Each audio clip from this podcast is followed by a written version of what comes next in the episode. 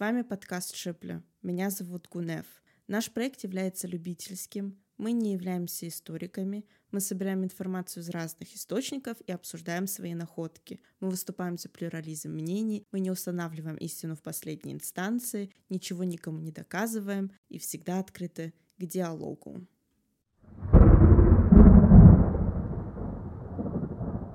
Прошлых двух выпусках мы говорили о Псетха и главном Дунае, о душе. И теперь уже перейдем, так скажем, на следующий пласт иерархии, можно так, наверное, сказать, адыгского пантеона. Мы поговорим о Вашхо или Вашатх, то есть о боге неба в адыгском нарском эпосе.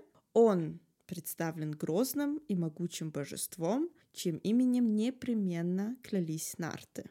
Но перед тем, как я начну дальше рассказывать, подписывайтесь на наш канал, ставьте лайки, оставляйте комментарии и в Телеграме. Там мы размещаем иногда ссылки на источники, если это какие-то статьи. Также раз в неделю мы стараемся выставить какую-нибудь цитату на адыгском языке. Там, в принципе, сама возможность с нами пообщаться намного выше, чем в других социальных сетях. Так что подписывайтесь, а мы начнем. Итак, Вашхо, то есть Бог неба, как я уже сказала, является очень грозным и могучим божеством, и его именем непременно клялись нарты. На наличие у адыгов покровителя неба указывал Талпа. Другого мнения о данном божестве был Лавров, сводивший адыгского Вашхо к осетинскому Васхо. И по этому поводу писал, что в осетинском пантеоне было известно божество Васхо, память которого чли 4 ноября. Наличие осетинского «вац» в значении «святой» заставляет предположить, что указанный термин означает «святой Хо», как What's Ила, Was Тырджи и так далее. Что такое Хо, не беремся гадать, но ясно, что попытка усмотреть в Уашхо следы культа неба неубедительна. Однако теория заимствования Уашхо в адыгском пантеоне представляется ошибочной, так как у древних адыгов, как и у других народов, небо олицетворяло собой сверхъестественную силу, и как всякая непостижимая сила, она непременно имела своего покровителя. Шартанов на базе различных фольклорных материалов доказывает наличие у адыгов бога неба Уашхо. Однако его утверждение, что именем Уашхо в основном клянутся только женщины, неверно, так как именем бога неба клянутся и нарты, даже их кони, что подтверждается нартскими сказаниями. Аутлев же проводил параллели между адыгским Уаф, Уаф, Уашхо и абхазским Афа. Историю появления Уашху невозможно проследить в эпических повествованиях, но в одном сказании, связанном с рождением Псетха, мы встречаем мотив появления Повелителя Неба. Уашхо появляется после Тхэшхо и сказал, «И небо синевое отливается, и земля зеленеет от меня, все мне подвластно» по сравнению с Нижним миром, куда могли добираться нарты и герои сказочных сюжетов, также возвращаться оттуда, путешествие в небо было практически недосягаемыми. Тут мы говорим о Нижнем, Верхнем мирах. Э, кто не знает, э, что это такое, послушайте предыдущие выпуски, там я об этом рассказываю, объясняю, что такое Нижний мир, что такое Верхний мир, кто такой Тхэшхо, кто такой Псетха. То есть э, в моем случае, наверное, лучше начать с самых первых выпусков, если, если человек не разбирается в адыгском пантеоне, чтобы хоть какую-то грубую структуру понять. Для адыгского мифоэпического сознания небо так высоко, что до него добраться невозможно, сколько бы людей не стояло друг на друге. В нардском сказании о том, как нарты хотели добраться до неба, повествуется так и большие нарты друг на друга становятся, но не смогли дотянуться до неба. Тогда и людей, и еныжи, и испов, и животных, и птиц крылатых, и деревья, и камень, глину, все, что есть на земле, поставили друг на друга, а сверху Патереза. Патерез протянул вверх руку, но не достал до неба. Не хватило еще с хвоста кошки.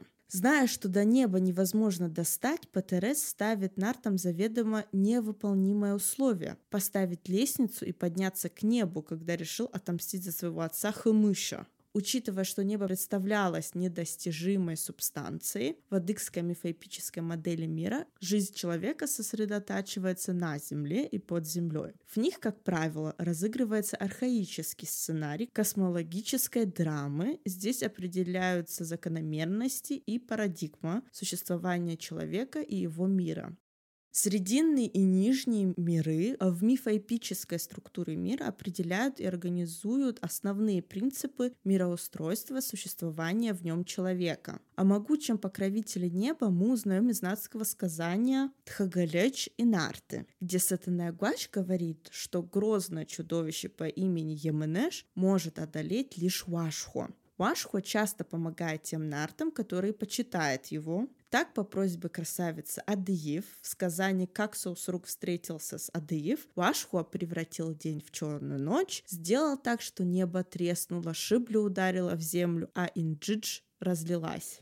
Обращение нардской девушки к Вашху, чтобы он сделал так, чтобы Шибля ударила землю, свидетельствует о том, что, возможно, Вашху повелевал Шибля. Иногда Вашху превращается в ветер. Это прослеживается в сказании Хмыш, Патерес и Нарт Тямырыко. Когда маленького Патереза враги замуровали в сундук и кинули в море, опасаясь, что он вырастет и отомстит за своего отца Хмыша, его воспитательница Жокуяна обратилась к Вошатх со словами «Если небо сделается морским ветром, на берег морской выбросит». Тут же небо превратилось в морской ветер и выбросило на берег сундук, где лежал мальчик. Жакаяна не раз еще обращается с просьбами к богу неба, и тот всегда помогает ей, но если обращаешься к нему с вопросами, к которым он не имеет отношения, то он отказывает. Так случилось с Жакаяной в нардском сказании, как Сатанайкваш и Тлепш поссорились. Жокояна обратилась к Вашхо с просьбой дать наставление ее внуку. Однако тот, ярко блеснув в небе, снова затих, дав понять, что он этого не будет делать. Видимо, это было связано с тем, что к Вашху обратились с просьбой, не связанной с его функциональными обязанностями. Это свидетельствует о том, что влияние Вашху распространяется именно на те сферы, которые ему определены Тхэшху.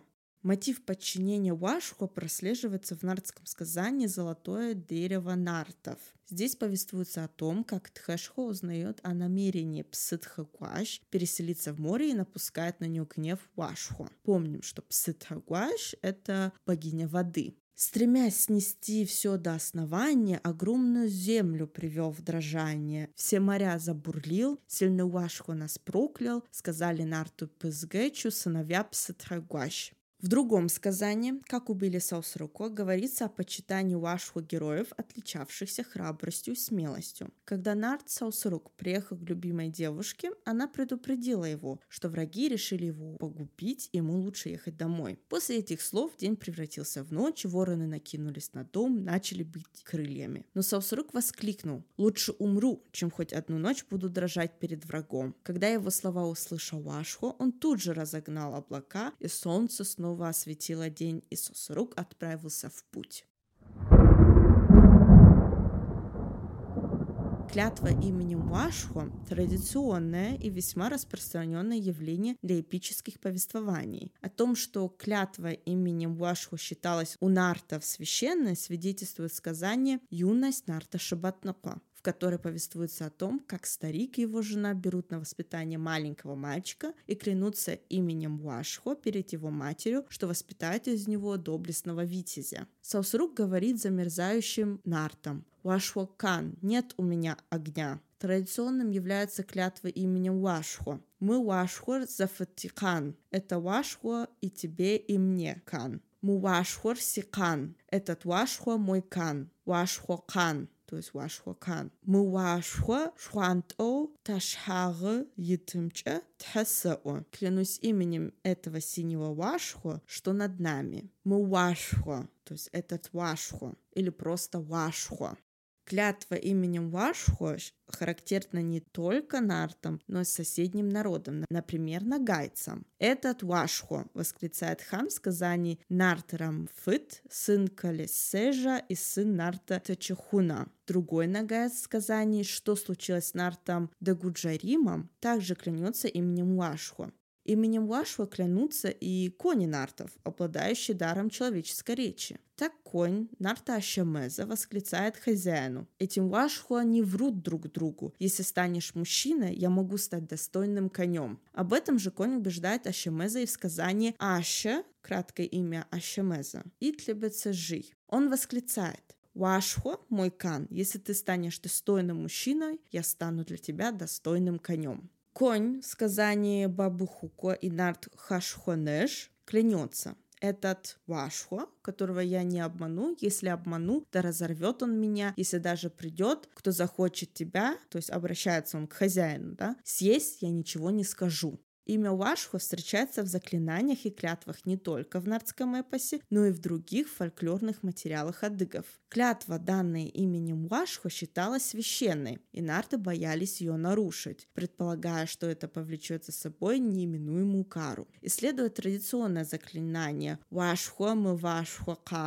Уашхо – камень синего отливающий кусочек. Где Уашхо отождествляется синим камнем, Шартанов делает вывод о том, что он является олицетворением некоторых богов в неживых предметах, в том числе и в камне, который встречается у многих народов мира. Клятва Уашхо – камень синевой отливающий кусочек сопровождался некоторыми ритуальными действиями. Например, при ее произнесении часто ломали над головой стрелы, а их обломки клали под камень. Некоторые Некоторые фольклорные материалы свидетельствуют о том, что отождествление Уашхо и камня породило ритуал обкладывания могил разноцветными камнями, сопровождавшийся специальными причитаниями. Во время засухи люди брали такие камни с могил, убитых молнией, произносили молитвы, затем клали их в воду, прося Уашху, повелителя неба, пустить на землю дождь. Камень привязывали, чтобы его вода не унесла. Как только дождь начинался, тот, кто положил в реку камень, должен был оттуда оттуда его извлечь и вернуть на могилу. Шартанов усматривает в подобном камне предмет магического обращения к небу, к божеству Башху, повелителю неба, который по воззрению адыгов был одновременно и богом дождя. Нужно отметить, что дождю покровительствовал и Шибля, и Пако, и Даханару. В магическом камне, где Уашху находит свое олицетворение, есть сила, способная при помощи покровителя неба приносить самое благодатное для земли – влагу, что еще раз свидетельствует свидетельствует о наличии у Ашхуа функции покровителя дождя. Рассмотрим еще одну особенность, связанную с небом. Вапч, то есть дверь Вай.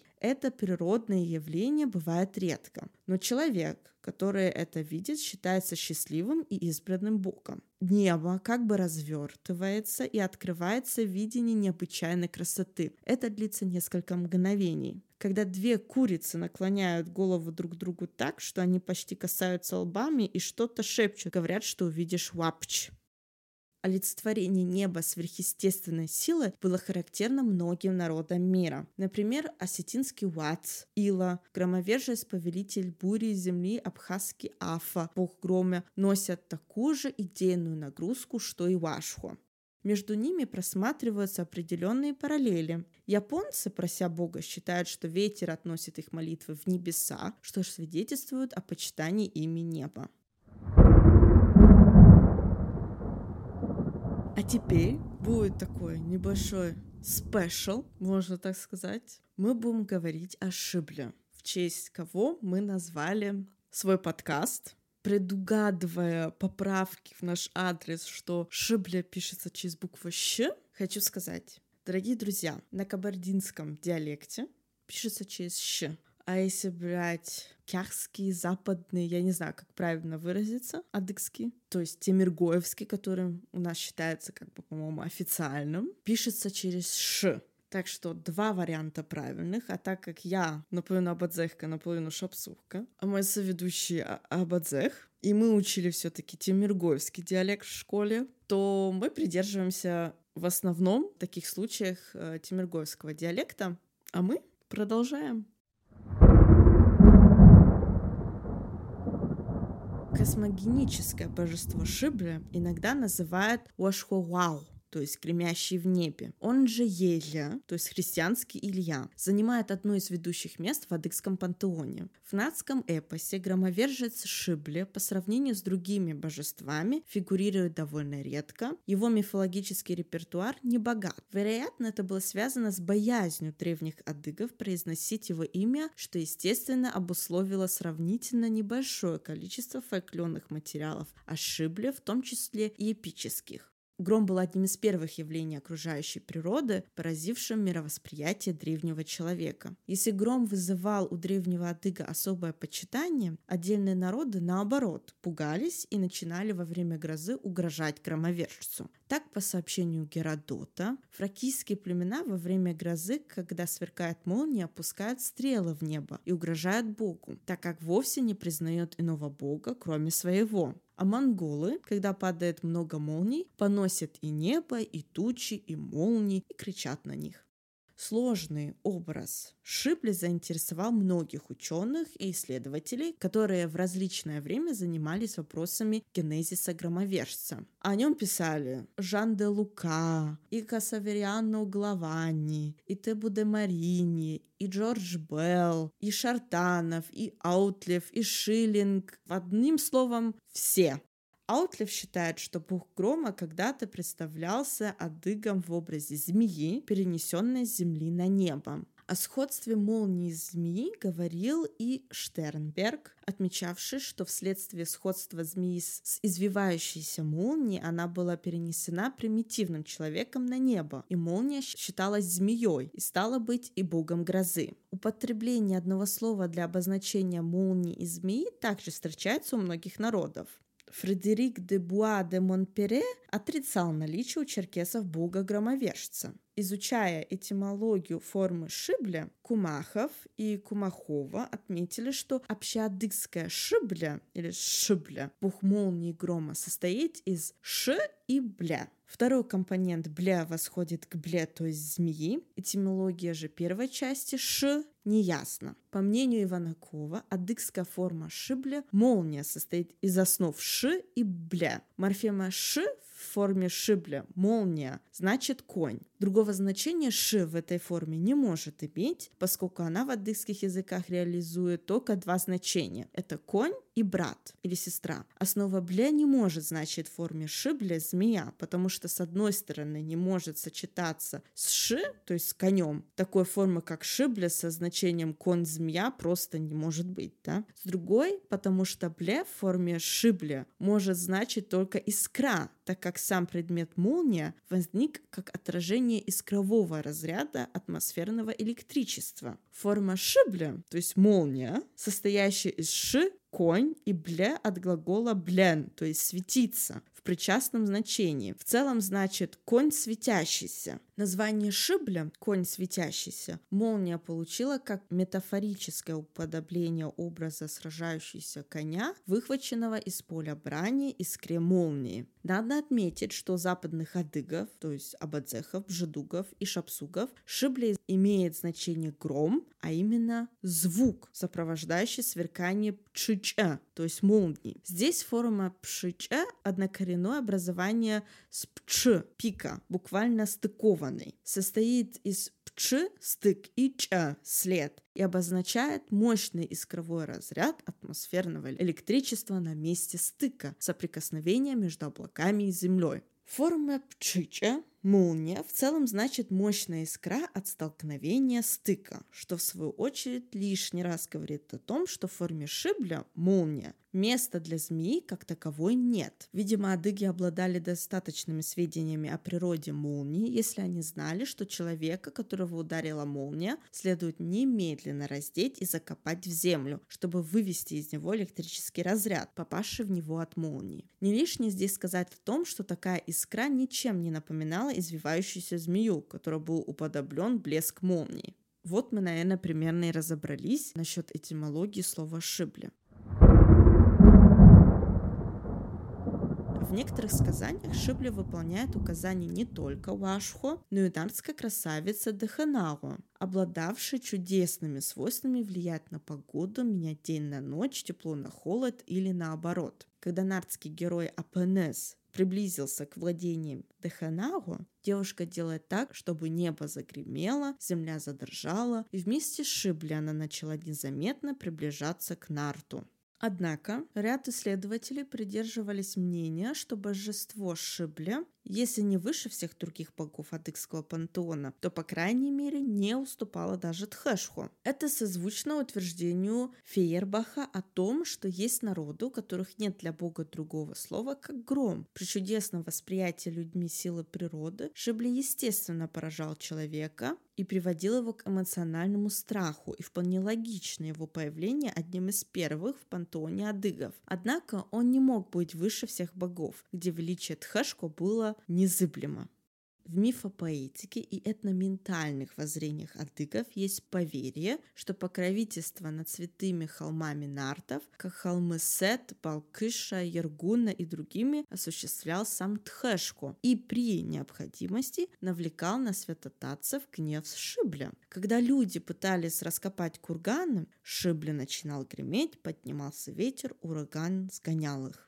Первоначально Шиба воспринимался древними адыгами как божество молнии и огня, возможно, заменившим солнце. У въезда в Хаджох, то есть это поселок Каменомостский, Республики Адыгея, который находится у подножия гор, сохранилось святилище, которое в народе называется Чигууч, то есть танцующие деревья. Деревья расположены вокруг дольмена портально-коридорного типа с крамлехом, то есть каменным кругом. Наверху покрывной плиты есть специальные лунки для жертвоприношения. Как утверждает археолог Лавпаче, по всей вероятности, Абадзехи адыгское племя этих мест до самого выселения в Малую Азию в середине прошлого века отправляли на нем языческий культ бога Шипля, бога огня, грома и молнии, заменившего в последние века бога солнца.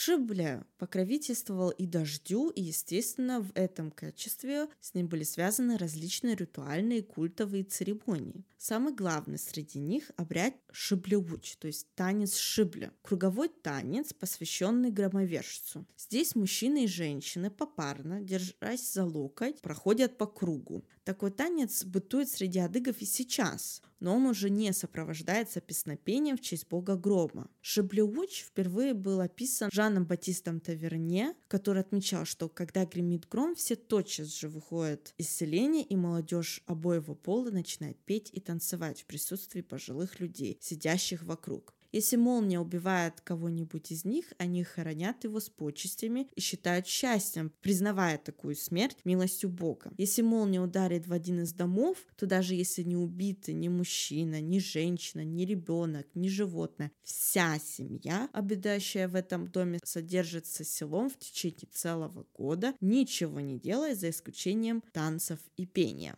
Адыги считали, что Шипли выбирает не только отдельных людей, но и целые семьи, чей дом был поражен громом, которых называли избранные богом Шибли.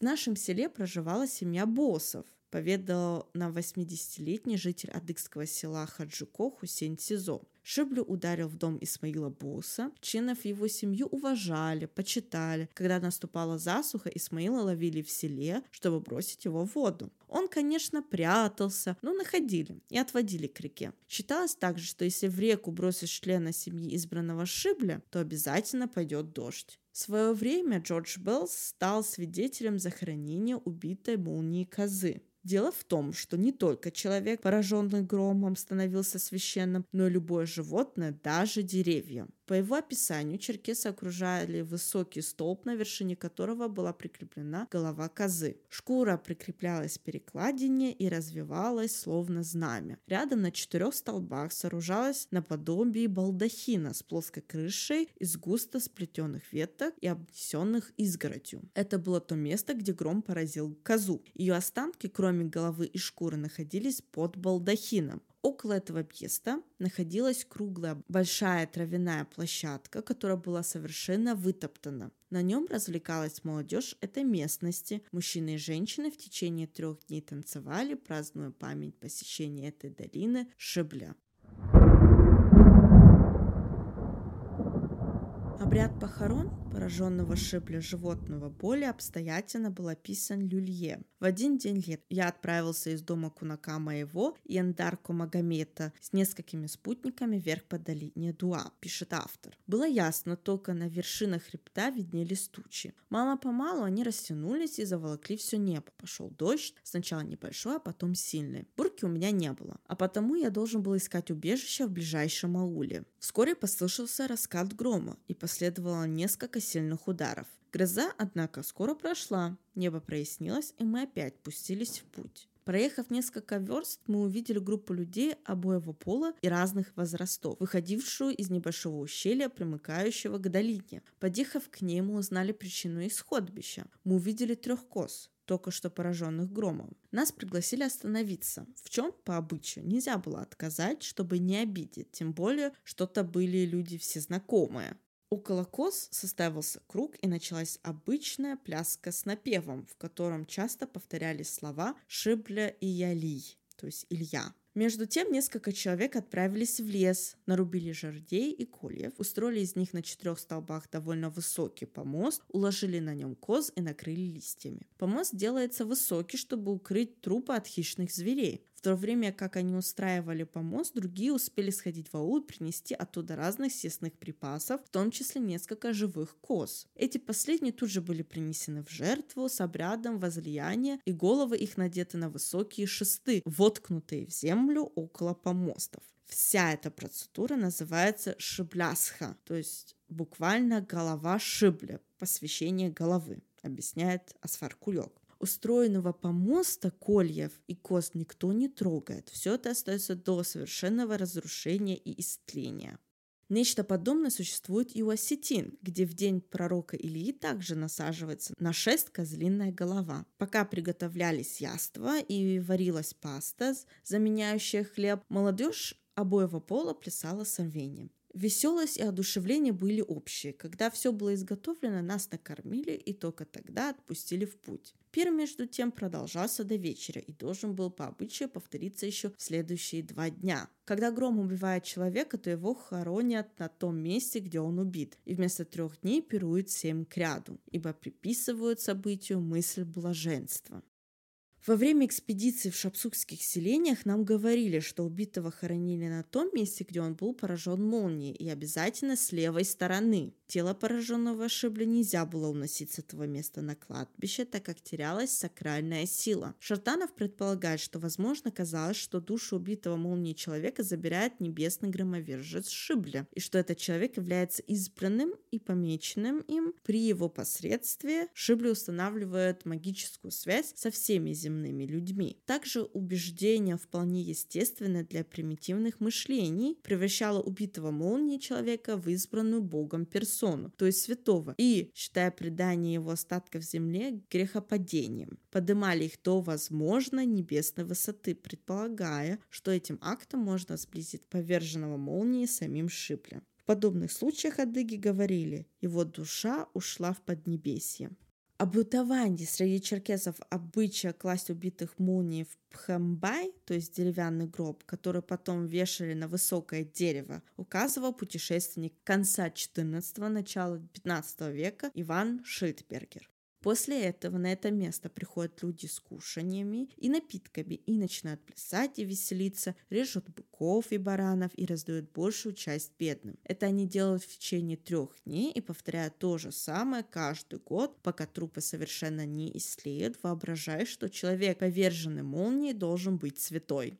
По описанию анонимного автора, черкесы проводили специальный ежегодный большой праздник в честь Шибля, который проходил в течение семи дней. Это был самый замечательный остаток язычества. Жители нескольких деревень собираются вместе и устраивают на возвышенном месте род жертвенника, утвержденного на четырех столбах, врытых в землю и расположенного так, чтобы углы его обращены были к северу, востоку, западу и югу. Вокруг всего жертвенника закалывают бык быков, козлов, баранов в жертву Шибле и головами их, воткнутыми над колями, окружают жертвенник. В течение шести дней продолжается пиршество, состоящее в еде, питье, скачках, стрельбе в цель из ружья или лука. Наконец, на седьмой день сжигают голову жертв и расходятся. Далее автор подмечает, что данный праздник каждый раз повторяется, если кого-либо убьет громом. О точных датах проведения праздника в честь Шибли неизвестно. Под предположением Шартанова, возможно, этот бог Шибля имел точно установленные календарные дни празднества, как и славянский Перун, а позже его дубликат Святой Илья, обладавший особыми днями почитания с 8 июля по 15 августа каждого года, когда эти празднества становились даже выше воскресных дней. Некоторые авторы указывают на определенное время проведения праздниц в честь Шибля – сентябрь или начало весны. Здесь нужно особо отметить, что танцы вокруг пораженного громом проходят без головного убора и обуви, босиком, что для адыга, впрочем, любого горца было не свойственно. Дело в том, что мужчины ни при каких обстоятельствах не снимают папаху, а показываться боссом считается совершенно непристойным. Необходимо выделить одно ритуальное действие. Это поливание молоком пораженного молнией места, описание которого есть в литературе, но его суть полностью не раскрыта. Данный ритуал больше сохранился среди моздокских адыгов, христиан. По сведениям Аутлевой, После удара грома две женщины обходили село, оповещая жителей о том, что якобы бог грома приглашает их. Каждая участница обхода обязана была нести бутылку молока к месту, куда ударила молния. Собравшиеся слегка обкапывали это место, собирали землю в кучу и в ее центре делали углубление. Туда сливали все молоко, а затем закрывали травой и цветами. После этого начинался танец шиблеуч, продолжавшийся 7 дней.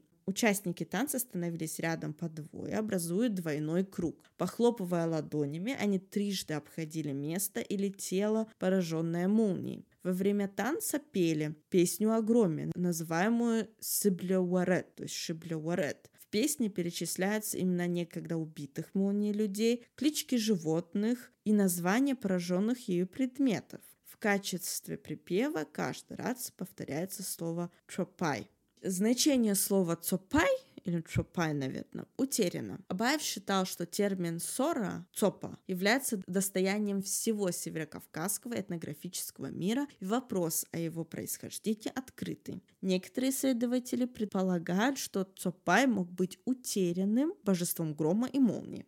Шартанов, исследуя ритуал поливания пораженного шибля молоком, указывает на одинаковый цвет молока и неба, и почему данный ритуал проводился именно весной. Обливание молоком – это благословление земли, чтобы она осталась плодородной и после удара в нее шибли, отмечал Шартанов. С именем шибли связывали представление и о небесной благодати, дожде, Основой для поливания земли служило поверье, что земля временами, особенно весной, вступает в брачный союз с небом. Моздокские кабардинцы следовали такому же поверью и синонимически, воспринимая молоко и его цвет как небесный, поливали землю, чтобы она была плодородной. Литовцы в эпоху язычества специально готовили пиво и часть его выливали на землю с просьбой о богатом урожае.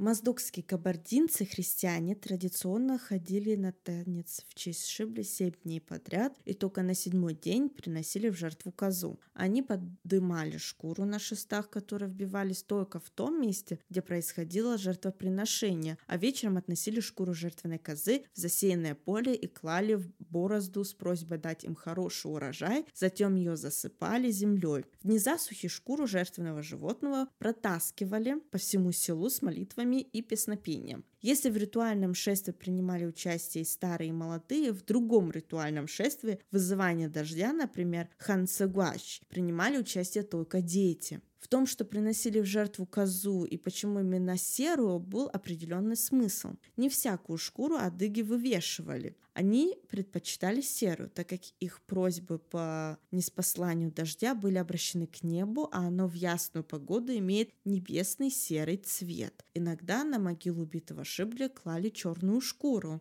но на торжества в честь Шибли чаще всего предпочтение отдавалось серой козе, древнейшему символу плодородия.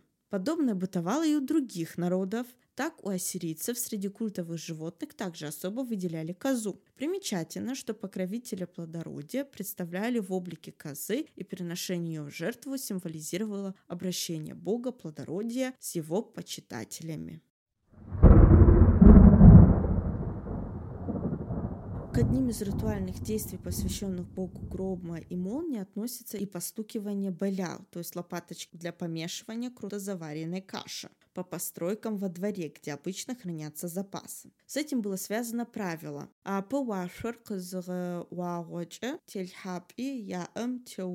когда гремит первый гром, стучат по всем предметам и местам, куда что-то кладут. По информации Межаева, кроме постукивания лопаткой, адыги еще ударяли себя по животу и просили «дай бог, чтобы мы не нуждались». Так что, друзья мои, в следующий раз, как только загремит гром, ударяем себя по животу и просим, чтобы мы ни в чем не нуждались. Шартанов отмечал, что обход двора с постукиванием лопаткой своеобразно символизировал выпрашивание у грозового бога Шибля земных благ, хорошего урожая, приплода скотины и, как говорят адыги, солнечных дней и ночных дождей. Постукиванием во время грозы как бы устанавливалась симпатическая связь с самим Шиблем. И в другой пословице Уашхор Уагома Шхадж Юкон Йоожи. Когда гремит гром, каждый бьет по своим закромам. Отразились ритуальные действия, выполнявшиеся во время первой весенней грозы. Со временем пословица прошла ремотивацию и приобрела переносный смысл. Если что-то случается, человек прежде всего думает о себе. Нужно отметить, что посещение шибли определенного места, куда ударила молния, или ею были поражены люди или животные, все они считались святыми. У адыгов было немало священных рощ и деревьев, называемых чаще всего тхачэр или тхашек, буквально под богом или место, отмеченное богом. Их характерной чертой было то, что они почти всегда носили на себе следы поражения молнии, либо под ними хоронили убитого молнией. Считалось, что дерево освящено самим богом грома и его охраняли. Кусочки из него служили амулетами для больных малярией. Запрещалось вырубать священное дерево, трогать развешенные на нем вещи, жертвенные приношения. Рижский отмечал, что никто не осмелится сломать ветку священного дуба, так как верили, что Шибли строго накажет за это, у святотатца отнимется рука или нога, или умрет кто-нибудь из семьи. Табуированию подвергались не только деревья, но и все, что было им подношено. Запрещалось дотрагиваться до развешенных вещей. Особым почитанием, несомненно, пользовался посещенный Шибля дуб. Выбор богом грома и молнии именно дуба было не случайным. Оно символизировало силу, стойкость. Считалось, что дуб забирает отрицательную энергию в человеке и вновь заряжает его положительной. Связь между культом громовержца и культом дерева, чаще всего дуба, наблюдается у многих народов. Зевс, к примеру, главный бог греков, в прошлом бог грозы, представлялся в виде дуба. Таков и римский Юпитер. С именем Шибли связаны и священные могилы. Причиноморские шапсуги, обитавшие между бассейнами рек Туапсе и Шахе, почитали священным местом урочище, называемое Хан-Кули, где они совершали богослужение. Посреди рощи находилась могила с памятником. Здесь, по преданию, был похоронен князь Кули, который делал много добра людям. Отличался он большой храбростью, умом, а дожив до глубокой старости, стал мудрым. Когда он погиб от молнии, люди это посчитали за божественное снисхождение. Титул хан, хан Кули получил, вероятно, под влиянием крымских татар или нагайцев, у которых князь именовался ханом. Сейчас местонахождение священной рощи с могилой князя неизвестно. Наиболее вероятно, что она находилась на приморской террасовой возвышенности между долинами Шахе и нынешней Матросской щелью. Именно здесь, при высадке десанта Раевского, в 1839 году русские войска обнаружили большой могильный памятник, а в устье реки Шахе священную рощу Тагал. Перед боем шапсуги Убыхи поклялись все умереть, но не допустить осквернения святыни. Защищая ее, они оказали отчаянное сопротивление.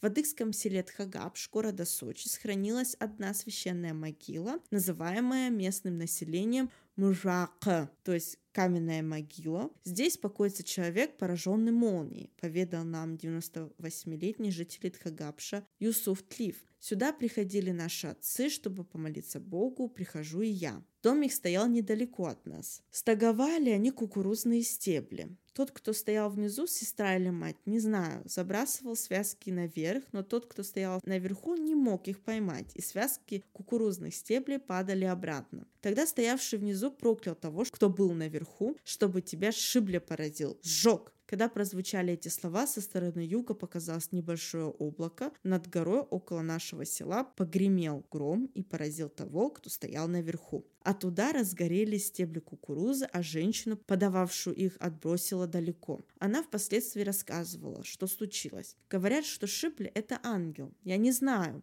но от того, что она попросила, он поразил мужчину, который стоял наверху. Говорят, что он был из рода Боус. Семь дней пролежал на этом месте погибший. Это был такой обычай. В течение этих семи дней все, кто могли походить, должны были прийти к этой каменной могиле и положить свой камень на него. Так надо было делать, иначе человек, который не принес камень на этом месте, мог заболеть неизлечимой болезнью. Даже по происшествии 7 лет после этого случая человек, который заезжал в наше село, мог заболеть этой болезнью. После семи дней хоронили пораженного Шибля. Во время войны, также рассказывает Юсуф Тлиф, русские напали на наше село и захватили его. Все, кто уцелел, ушли в лес. Решили они построить рядом с каменной могилой пекарню и магазин. Начали разбирать камни на могиле. В это время на выезде из села рядом с пасекой русские поселили одну семью боссовых, которых они поймали в лесу. Им было запрещено куда-нибудь уходить. Когда разобрали камни, оголился край могилы. Посмотрели, а там лежит человек, будто только сейчас уснул. Русские испугались и спросили старика Босса, что это такое? «Это ваша погибель», — сказал он. «Восстановите каменную могилу, иначе вы все погибнете». Избранный пораженный Шибля становился святым. Бог его возвеличивал. Русские спешно восстановили могилу. Раньше, как погибло наше семно, было завоевано воскресный день. Именно в такой день его поразил Шибля. Все приходили к каменной могиле и молились. Приносили в жертву козу. Выше нашего села есть тоже могила пораженного Шибля. Он тоже был из рода Боус. Что-то все поражает боусов. Так что боусы, будьте осторожны. Житель адыгского селения Шафет, 87-летний Мурдин Тешев, рассказывая об этой каменной могиле, сообщил следующее. Настал день, когда одна молодая вдова должна была пойти пасти коров. Каждая семья посла стада по очереди, но она была сильно занята в этот день. Кто знает, может ей надо было на похороны или какие-то неотложные дела. Она попросила соседей, чтобы ее заменили. Она была готова пасти коров на следующий или другой день, но соседи не согласились, впрочем, как и другие, которым она обращалась. Что ей было делать? Погнала стадо в лес вместе с сыном лет 13-14. Сердце ее было наполнено безысходной тоской. День был пасмурным, дождливым, и она не была опытной пастушкой, видимо, овдовела недавно. Погнали коров по той дороге, по которой обычно их гнали на выпас. Но стадо разошлось, тогда мать и сын пошли разными тропами, чтобы найти коров. Шибля загрохотал, раздался оглушительный удар и поразил мальчика. Как предписано кинжалом, очертили круг вокруг мальчика и похоронили его через семь дней на том месте, где его поразил гром. Укладывали его обычно слева от того места, где был поражен. Было поверить, что если перенести избранного, то есть пораженного самим Шибля в другое место, его могила теряла чудесные свойства. Если его хоронили раньше, чем через семь дней, человек, который это инициировал, заболевал неизлечимой болезнью. Почему его могилу называют каменной? Дело в том, что его не закопали в землю, а обложили камнем, округло, в виде яйца. Агойцы, жители адыгского селения Агуй, Туапсинского района Краснодарского края, делают могилы прямоугольными, а мы, хакучинцы, более округло. Каменная могила имеет округлую форму высотой около метра, снаружи каменная, внутри глиняная. Адыги не оплакивали погибшего от удара шибли, считали, что он стал святым, таких людей особо чтили. В Тхагапш рассказывали, что в их селе проживала одна женщина, которая обладала даром общения с тем, кто лежит в этой каменной могиле. Сюда люди приходили, приходят помолиться, просить Хэшку защитить их от войны, голода, стихийных бедствий, приводят людей, страдающих от сглаза порчи. По обычаям шапсуков во время засухи люди приходили к каменной могиле, просили Бога наслать им дождь. При этом они забирали из могилы специальный камень, похожий чем-то на каменную гантель, который в середине можно было обхватить рукой, несли в реку и клали в воду, привязав ее веревкой. Когда начинался дождь, камень обязательно вынимали из реки и клали обратно в каменную могилу. Говорят, что в могиле раньше было два таких камня, но один не смогли вовремя забрать из реки. Так быстро пошел сильный дождь, и вода стремительно прибыла в реку. Когда камень остался в реке, пошел такой ливень, и так река наполнилась, что начала затапливать села. Люди опять собрались и начали молиться, чтобы Тха остановил наводнение и ливень. Есть поверье, что земля на могиле избранного Шибли человека была целительной. С именем Шибли связывают и священные озера. В озерах, куда попадала молния, запрещалось вообще купаться. Такое озеро, например, находится недалеко от адыгского селения Джамбычи в республике Адыгея. По представлениям адыгов оно образовалось вследствие удара молнии, почему и вода в нем считалась целебной. Это свидетельствует о функциях Шибли в качестве бога-целителя. К таким священным озерам относился и Хыко, с ним были связаны особый способ вызывания дождя. У нас есть одно маленькое море, озеро, называемое Хуко, то есть Хы-море Хуасын, сын моря рассказывал нам 88-летний Хамед Сизо, который не раз ходил за водой в Хуко во время засухи. Он расположен за Салох аулом, зайти в него нужно через Бабук аул и идти на подъем 6 километров. Потом идешь по горному полю еще 3 километра. В Хуко не впадают никакие воды и не вытекают из него, оно находится на вершине горы. Длиной 120 метров и шириной 70. А какая глубина, никто не знает. Вода пресная и очень приятная приятное на вкус. Когда наступала засуха, мы направлялись к озеру, чтобы забрать оттуда воды. Прежде чем прикоснуться к воде, нужно помолиться. Я прошу Тэ, чтобы эта вода, которую я сейчас возьму, стала счастливой для тех, кто меня направил сюда, говорили мы. Воду я приносил в стеклянной бутылке, обычно литр, можно и пол-литра. Иногда приносили три бутылки. Две я раздавал жителям Тхагапша и Шахачея.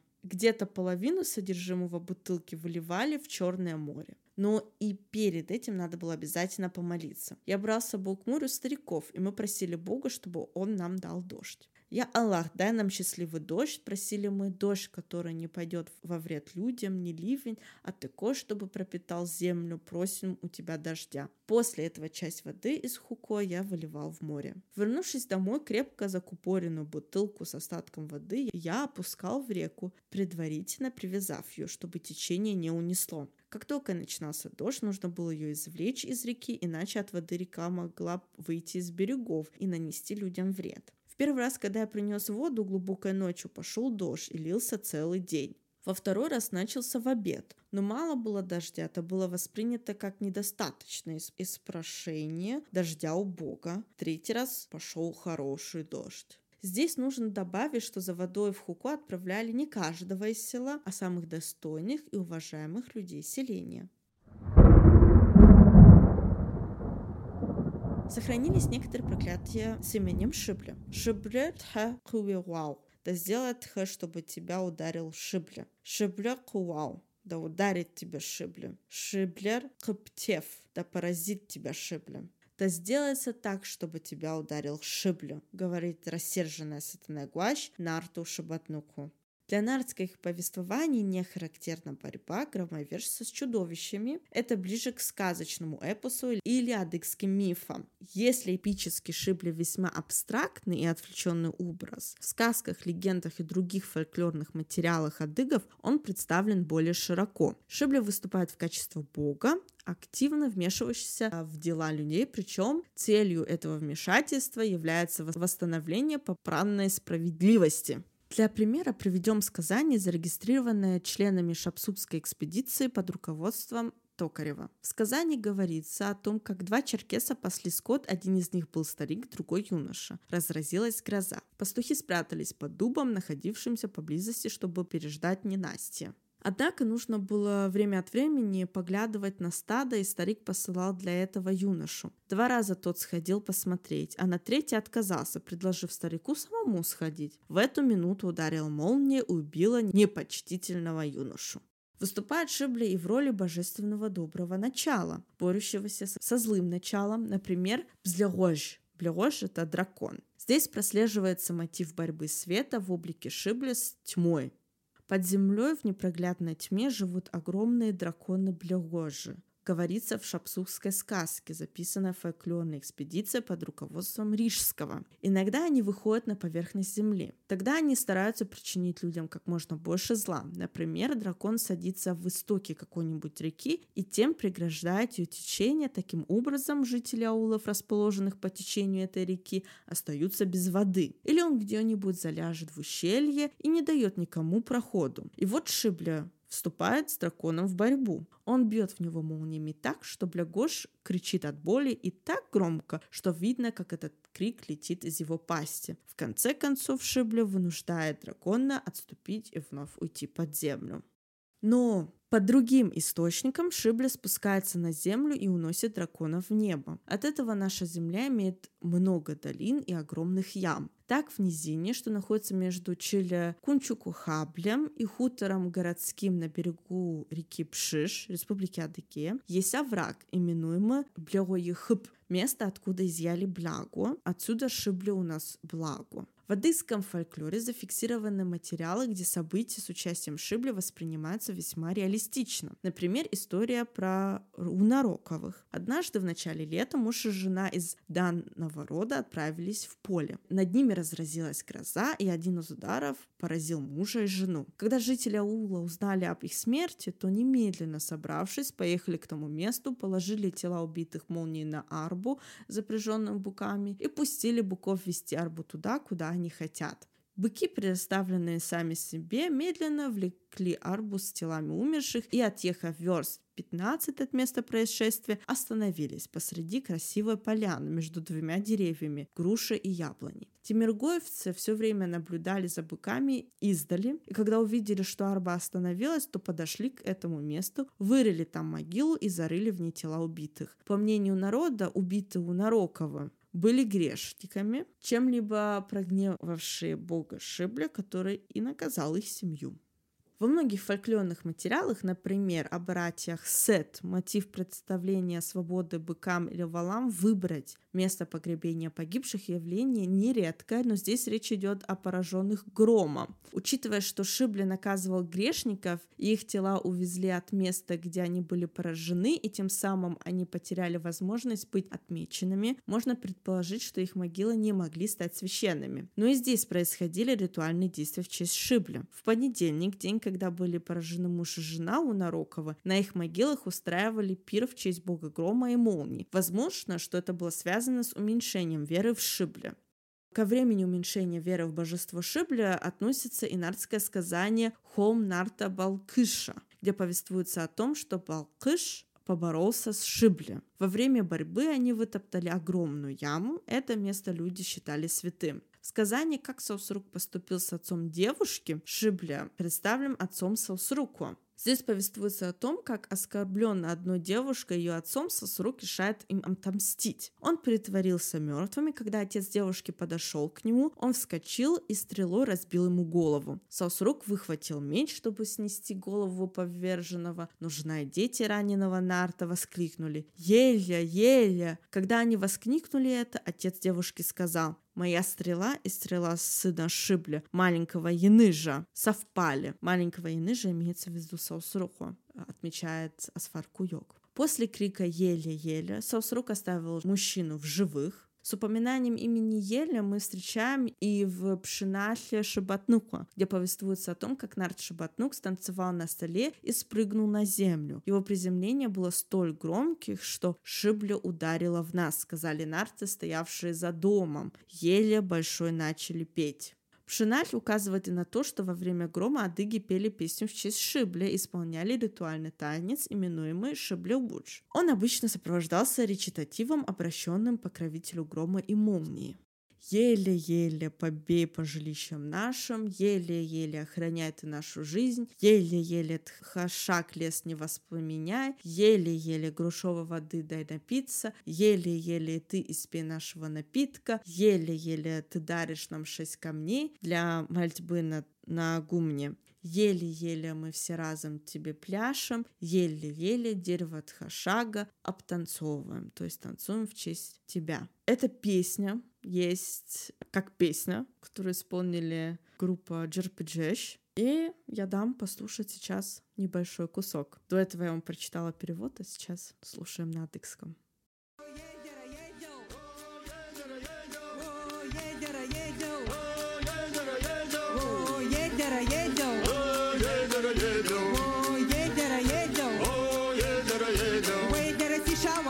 hasła Żała nasza kajep syra hasła Wojet jaka się haśka Jałat jaka się Oh, Wojedera zeret kwa mapą Hancy gwasza za tiesza jedna Jadach jedera jedna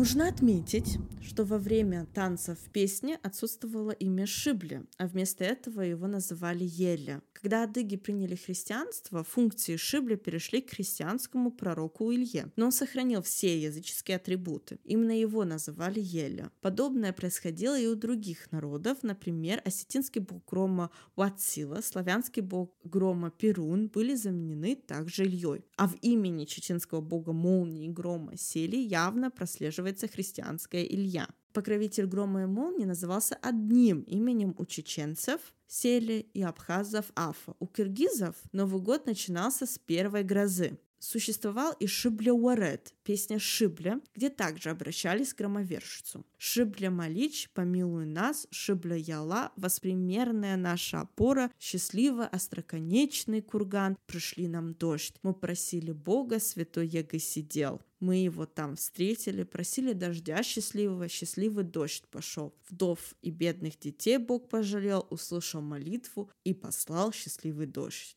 Выступает Шибли в роли божественного доброго начала. Здесь налицо, что Шибли Мелирич, то есть Шибли ангел, то Шибли Яла, то святой Ягы, это один и тот же образ Шибли. А то, что просили остроконечный курган наслать дождь, еще раз подтверждает, что в период засухи люди обращались за помощью к святым холмам, брали оттуда землю и клали ее в воду или в кувшин с водой. Как отмечает Державин, у южно-русских болгар есть поверье, что облака в движении производит святой Илья. Он же гремит, когда разъезжает на колеснице по небу, преследуя дьявола. Чтобы поразить его, всякий раз, когда он бьет дьявола, раздаются раскаты грома. Нечистая сила, скрываясь от грома, может прятаться где угодно. И славяне считали, что в таких условиях дьявол залезает не только в дыру или нору, но и даже в рот собаки, поэтому во время грозы они их прогоняли. Также русские литовцы считали, что черти могут прятаться в косматых животных, особенно в кошках или собаках, и поэтому во время грозы их выгоняли из дома. Подобное поверье, что молния бьет именно в то место, где прячется дьявол, есть и у немцев,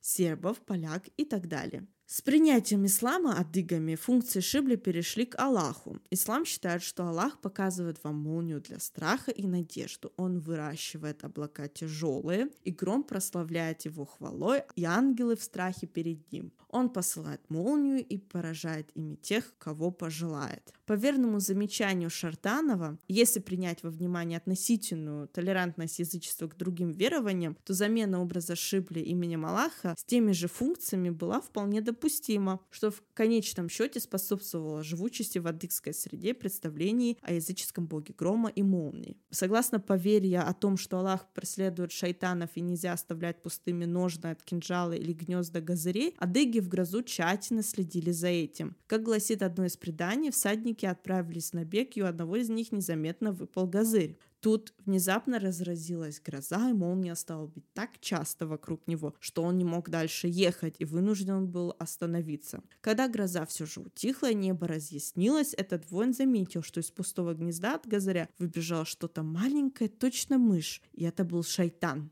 Адыги, стараясь от себя отдалить опасность, не называют некоторых животных, например, волка. Считается, что одно упоминание его имени сопровождается тремя его прыжками в сторону того, кто о нем говорит. Также не упоминается змея. Ее иносказательно называют лощин. Также люди опасались произносить имя Шибля, боясь привлечь к себе его разрушительную магическую силу. Об этом свидетельствует пословица «Узаджерер како» кого зовешь, приходит. Рассмотрим связь с Шибля и почитание цифры 7. На ежегодных празднествах в честь Шибля танцуют и поют 7 дней. При поминках лепешки раздают в семи семьях. При засухах очажную цепь бросали в корыто и обливали его 7 дней. В мире, созданном Тхэшхо, семь этажей неба и семь пластов Нижнего мира. Вселенная делится на семь частей. Земля также состоит из семи частей. Жогазашибль – семь братьев звезд, то есть большая медведица. Идол Шаузереща имеет семь сучьев. Ряженая деревянная лопата, именуемая ханцегуаш, используется во время ритуальных действий во время засухи, поливалась водой из семи ведр.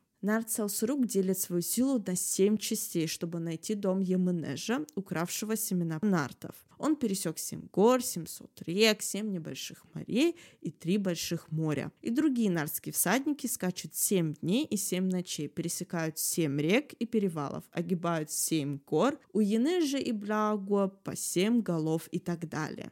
Число 7 почитается не только у адыгов. Как явление дорелигиозное, многие народы считают его сакральным числом. По верному замечанию Потанина, географическое распространение этого фольклорно-географического явления весьма обширно. Кроме Передней Азии, оно простирается на всю Европу и на всю Северную Азию. Мифы народов мира говорят о связи числа 7 с семью планетами. Как и Земля, Вселенная состоит из семи частей. Египтяне насчитывали семь планет, семь дней недели, цикличность семи лет, а у евреев из семи лет состоит субботний год. Праздники Пасхи делятся семь дней. Есть семь мудрецов-пророков и семь дьяволов в мировых религиях, а сетин особо почитали семь богов. В исламе семь небес, семь планет, семь имамов-пророков. Тело человека состоит из семи частей, сердце, живот, спина, ноги, руки. Голова также имеет семь частей, два глаза, два уха, нос, две ноздри, рот. Почитание грома было характерным явлением для многих народов. Считается, что Аф — это бог грома у адыго-абхазских абазинских народов. По представлениям древних абхазов, бог грозы может посетить любую семью. Подобное посещение народы Кавказа считались чрезвычайно желательным. Для чеченцев гром есть звук ударов, наносимых ангелами дьяволу, а молния — огневая стрела, которой ангел пронизывает нечистые существа. Какой мы вывод делаем из э, всей той лекции, которую я вам сейчас прочитала. Произносить имя Шибля очень часто не следует, но только если вы не говорите о нашем подкасте. Тут небольшое исключение, лично выпрошенное у Шибля. Язычество очень сильно сохранилось на территории Шапсуги. Я лично, как наполовину шапсугка, которая кулы проводила у бабушки в ауле на побережье, даже мне запрещалось приносить камни с речки говорили, чтобы я обязательно унесла, иначе будет потоп. Мне рассказывали об этом озере, в котором можно взять воды и опустить ее потом в море, чтобы пошел дождь.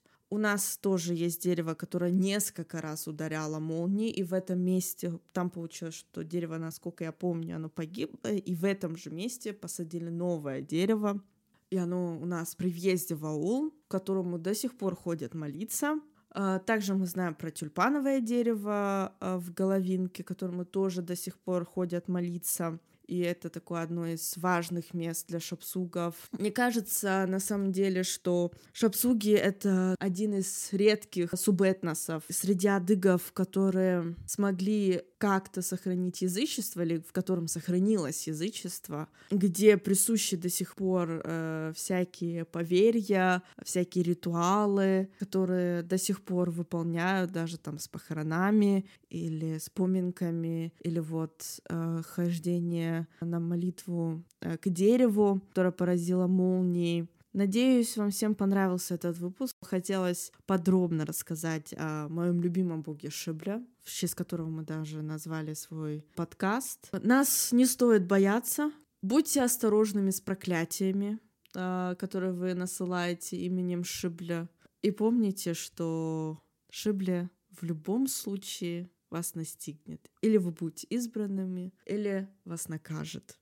А я заканчиваю свой выпуск сегодняшний. Азыпсар Аджали Мехин. Всем пока-пока.